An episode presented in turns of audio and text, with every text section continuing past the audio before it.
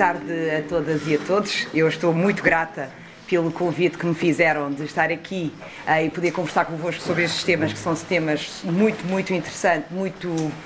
uh, do meu interesse pessoal. Quer dizer, eu, enquanto ativista uh, antirracista da JAS, eu, eu e um conjunto de pessoas fundámos a JAS, a Associação de Afrodescendentes, em 2016, e este, todo este debate em torno do racismo, principalmente em torno do colonialismo, foi uma das nossas primeiras, primeiro eixo de intervenção porque nós queríamos entender qual era a raiz do racismo contemporâneo, de onde é que vinha esta, esta ausência de discussão, ou esta, não é bem ausência, esta invisibilização da discussão uh, que tem o, a raça e o racismo como centro da, do pensamento e como centro da, da intervenção. E então estar aqui eh, numa sala com tanta gente e estarmos a discutir o colonialismo e tendo esta perspectiva histórica e trazer uh, toda esta realidade para o presente é algo que, que me interessa bastante e faz parte, na minha opinião, do que nós podemos fazer para organizar um combate estruturado ao racismo e à discriminação racial. Ou seja, nós não podemos entender o racismo contemporâneo se nós não olharmos para o ponto de partida desta construção, desta ideia do outro, do outro que é inferior, do outro que é civilizado, do outro que é primitivo e do outro que tem que ser contido e tem que ser disciplinado e tem que ser mantido na periferia da, das cidades e tem que ser uh, segregado em espaços próprios para poder um, garantir a sua como é que vai dizer, a sua evolução, neste caso não é bem a sua evolução, garantir que há mão de obra uh, mais barata para poder manter uh, os padrões de vida uh, de uma sociedade que se imagina antirracista, que se imagina pós-colonial. pós e pós-racial, mas no entanto é profundamente colonial. E eu acho que o, a intervenção tanto do Nuno como da Rita colocaram a questão no ponto onde nós a devemos pegar que é nós vivemos num contexto em que é, há claramente uma continuidade de práticas coloniais que foram, uh, foram criadas, foram experimentadas, foram desenvolvidas durante o período colonial português, mas também foram feitas antes, uh, quando, quando aconteceu o tráfico de pessoas escravizadas, e depois são mantidas e são continuadas hoje, no século XXI. Nós temos uma dificuldade enorme com esta discussão, que é a dificuldade de trazer, de colocar o racismo, colocar a raça como centro do debate, colocar a raça como centro das políticas públicas e que essas políticas públicas possam ser robustas e que tenham também o racismo como um sistema de dominação, da mesma forma que temos o heteropatriarcado ou o, o capitalismo como formas de dominação. Esta, esta conquista é dificílima. Eu acho que é a mais difícil que nós enfrentamos este momento porque o racismo é negado. Nós vivemos, como, como, como eu acho que uh, tanto os, os, oradores que participaram no curso durante a manhã e agora a Rita e o Nuno deixaram bem claro que há uma negação ativa do racismo e da discriminação racial. Ou seja, nós, por um lado, temos a negação que recusa aceitar que existem uh, manifestações. Não, vou reformular. Recusa aceitar que existe um racismo estrutural e institucional na, na sociedade portuguesa, aceita que existem manifestações de racismo, mas sempre numa esfera interpessoal de, de, que, pode, que são traduzidas como questões morais de uma menor adequação daqueles que a praticam ou de problemas de de conhecimento, de informação, de ignorância daqueles que a praticam e não quer aceitar que, esta, que estas práticas, estas manifestações de racismo são algo estrutural que, eh, que atravessa as diferentes ehm, as diferentes camadas da sociedade portuguesa, mas também atravessa todas as estruturas da sociedade portuguesa. Isto é uma aceitar uh, ou reconhecer esta realidade é algo que é muito difícil de alcançar e uh, uh, há uma resistência que resulta de uma, de uma ideia de que se aceitar que há, que há racismo na sociedade portuguesa é aceitar que somos uma sociedade má, que somos um grupo de pessoas más, que fazemos mal aos outros. Portanto, é sempre esta ideia moral de que, que, que está na, na base de uma reflexão mais aprofundada sobre o racismo. Portanto, nós temos que conseguir ultrapassar esta negação, portanto, a primeira negação é esta negação que está, que tem as suas raízes nesta na narrativa hegemónica da identidade nacional que nos coloca a nós portugueses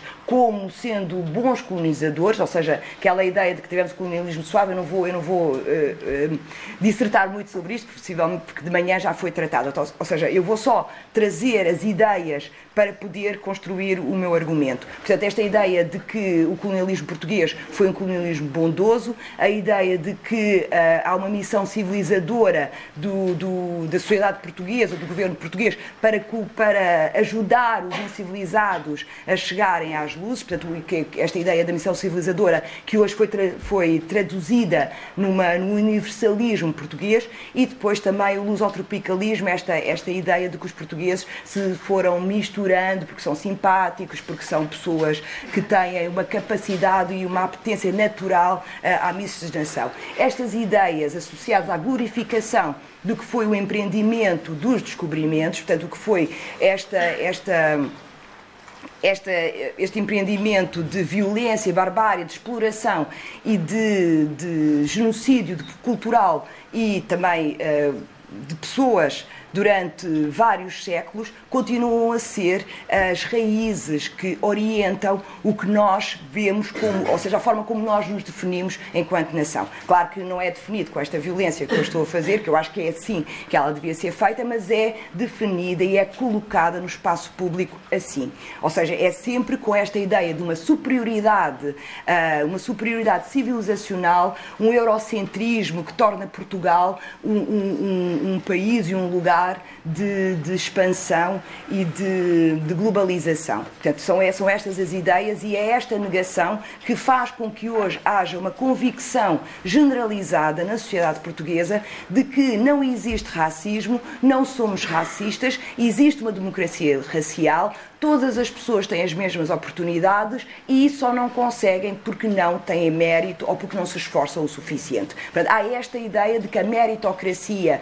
que vai uh, organizando as nossas relações é que será a forma como a desigualdade e a exclusão social que é criada por processos racistas, ou seja, por uma prática racista reiterada que defendem aquel, aqueles que negam o racismo. Por um lado. Por outro lado, temos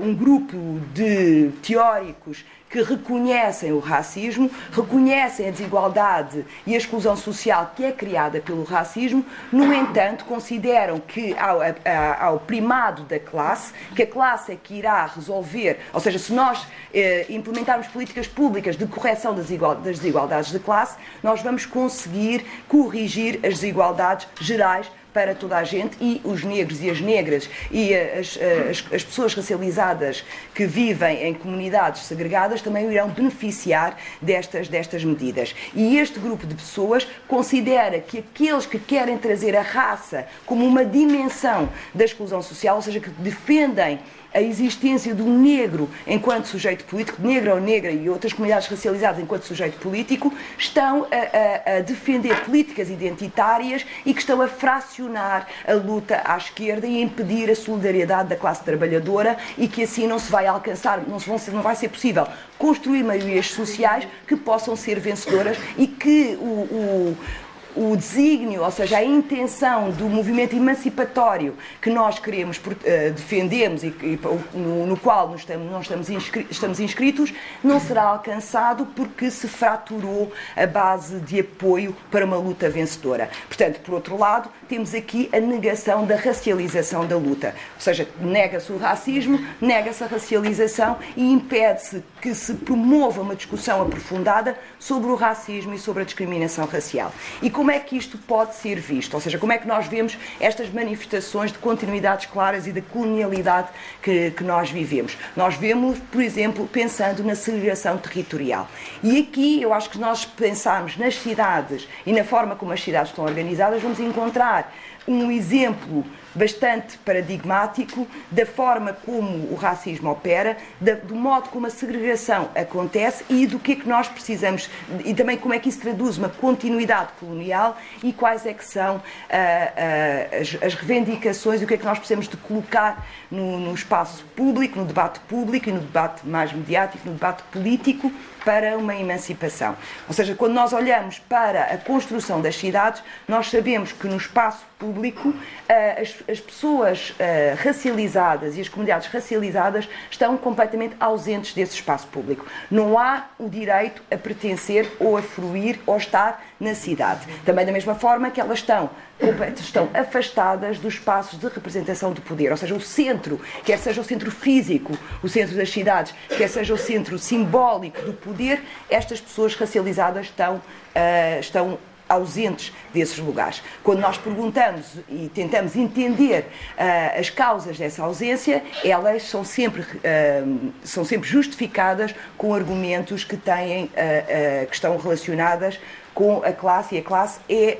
a categoria que é usada para explicar essa, essa ausência. E não, e mais uma vez, da mesma forma que as pessoas racializadas estão afastadas do centro, do, do centro físico das cidades, o racismo e a discriminação racial também está afastada do centro do debate e também está colocada na periferia, num lugar de, de, de invisibilização, de uma ausência total da, da, da possibilidade de enunciar uh, a discriminação racial como uma causa concreta de exclusão social e como uma construção, uma construção social também. Portanto,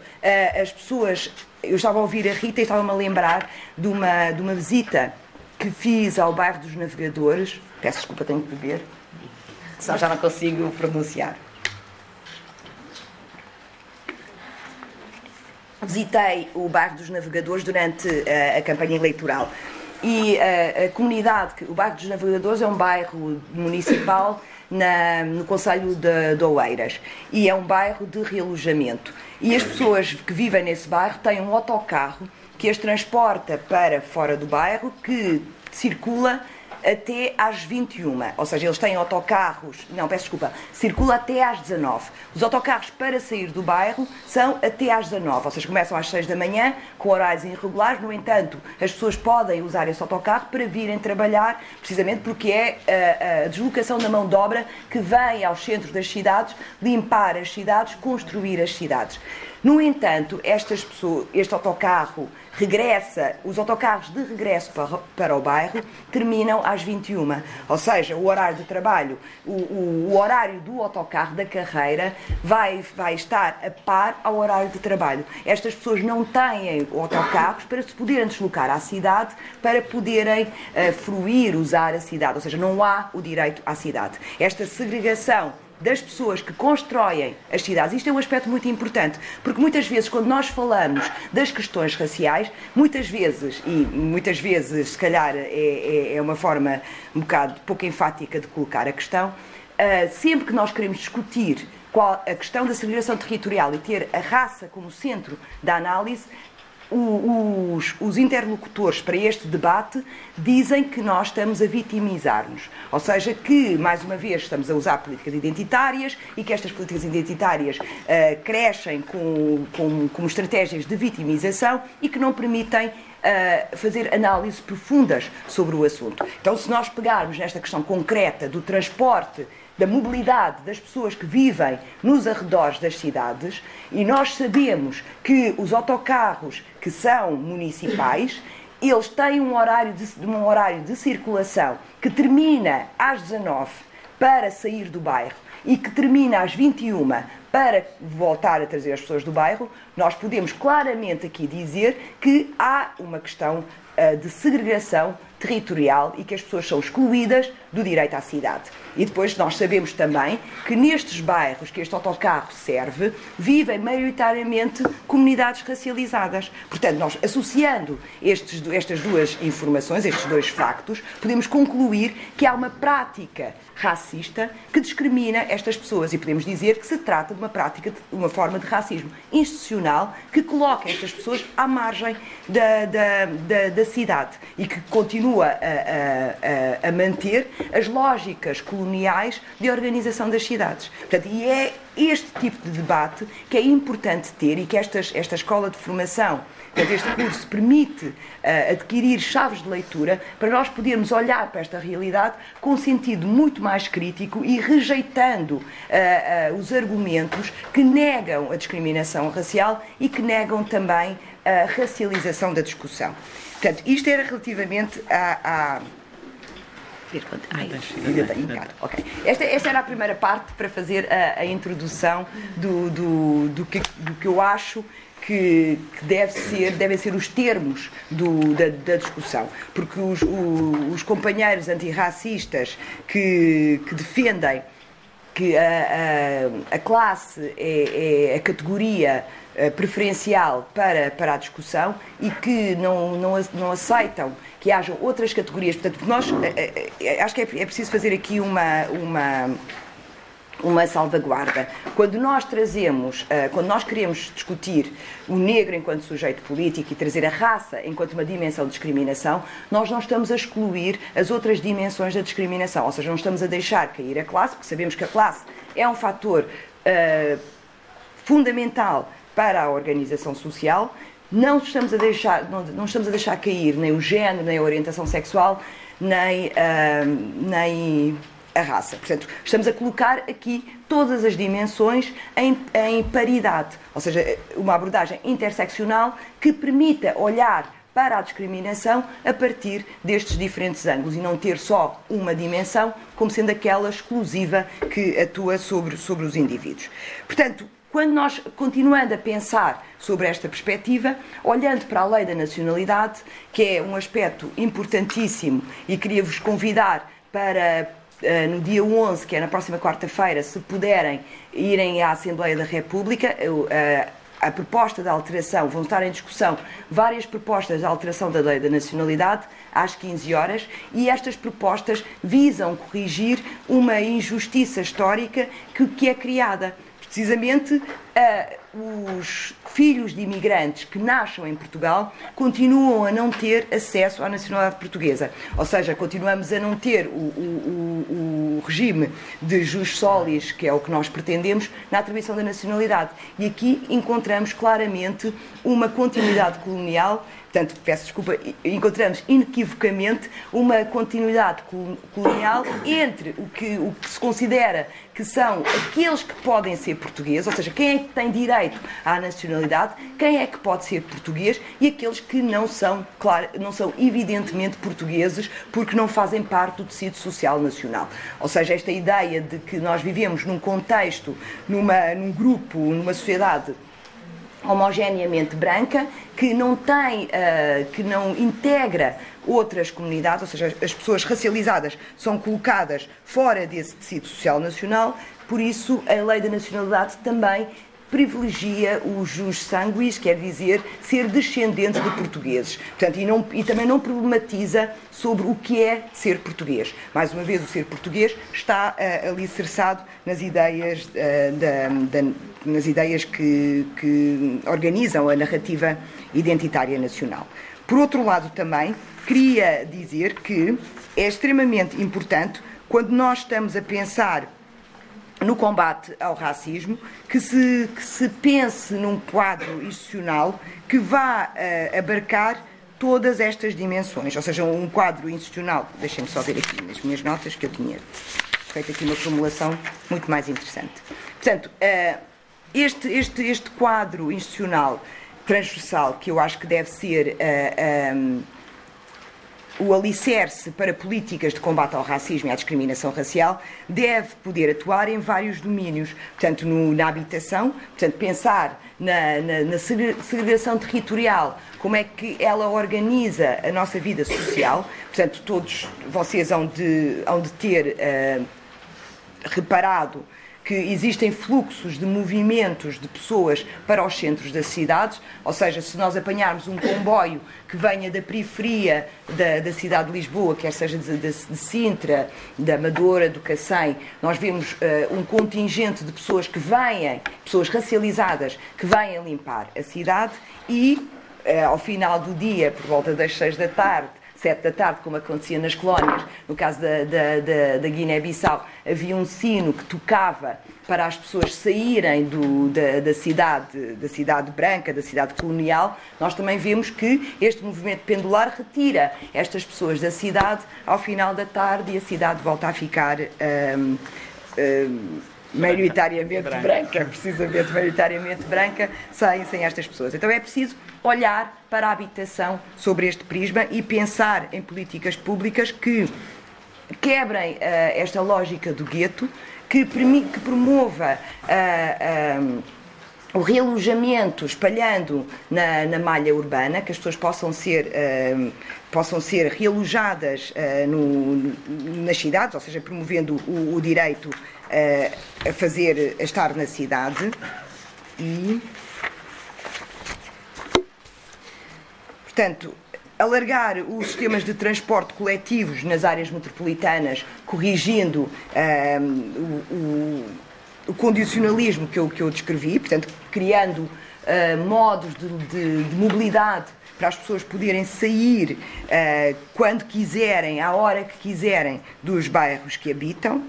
Também é, é, é, importante que haja uma melhor, uma melhor integração modal, horária, tarifária de todos estes modos de transporte e também que os custos do transporte sejam, uh, sejam revistos. Mais uma vez, quando nós visitámos o bairro dos Navegadores, uma das, da, das críticas que nos, uma das queixas que nos contaram tem a ver com precisamente o custo dos transportes. O, o passe, portanto, existe uma modalidade de passe, que é o passe familiar, que é um preço com um custo muito mais baixo do que era antes, que é uma medida positiva. No entanto, existem uh, transportes na, no, no, no Conselho de, do Oeiras, onde esse passe não, é, não pode ser usado. Ou seja, as pessoas têm este, compram este título de transporte que lhes permite deslocarem-se com maior facilidade, mas, no entanto, há obstáculos à, à, à sua deslocação e por isso não podem usar os serviços que existem, porque têm que pagar um outro bilhete, esse bilhete uh, tem, um, tem um custo, portanto o passe não é admitido